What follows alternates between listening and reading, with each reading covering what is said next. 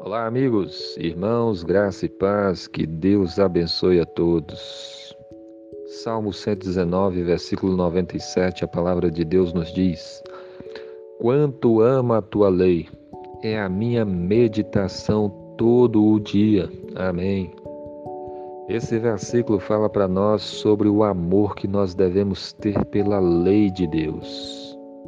Aqui diz: Quanto amo a tua lei. Deus nos deixou a sua lei para nós andarmos de acordo com ela. Deus nos deixou a sua palavra. A Bíblia Sagrada nos foi dada. Deus deixou para nós a sua lei, os seus ensinamentos, para nós vivermos de acordo com a vontade do Senhor. E por isso nós devemos então estudar a Bíblia, ler, meditar nela, estudá-la para aprendermos então os mandamentos do Senhor, os ensinamentos de Deus para as nossas vidas.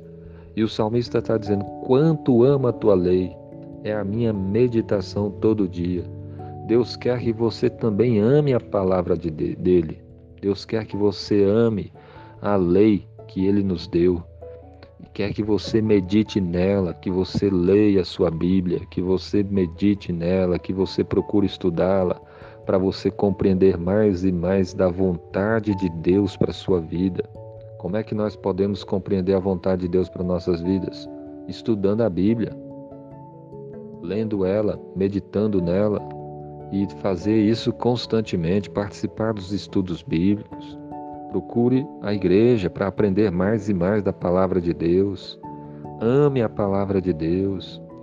E nesses últimos dias temos visto muitas pessoas deixando a Bíblia de lado. Muitas e muitas pessoas gastam horas e horas em redes sociais, celular, WhatsApp, Facebook, tantas coisas, e quase nada do seu tempo para ler a Bíblia, quase nada do seu tempo para meditar nos ensinamentos de Deus. E infelizmente muitas pessoas têm esfriado na fé exatamente por falta de leitura bíblica, por não meditar na lei do Senhor, não demonstram amor pela palavra de Deus, como isso é grave. Se você sabe ler, se você tem a Bíblia e se os seus olhos podem ler, você tem que ler e estudar a palavra de Deus. Quantas pessoas queriam ter os seus olhos enxergando bem para ler a Bíblia? Quantas pessoas queriam ter uma Bíblia para poder ler ou queriam é, saber ler, pelo menos saber ler para poder então ler a Bíblia? Infelizmente, às vezes falta alguma dessas coisas.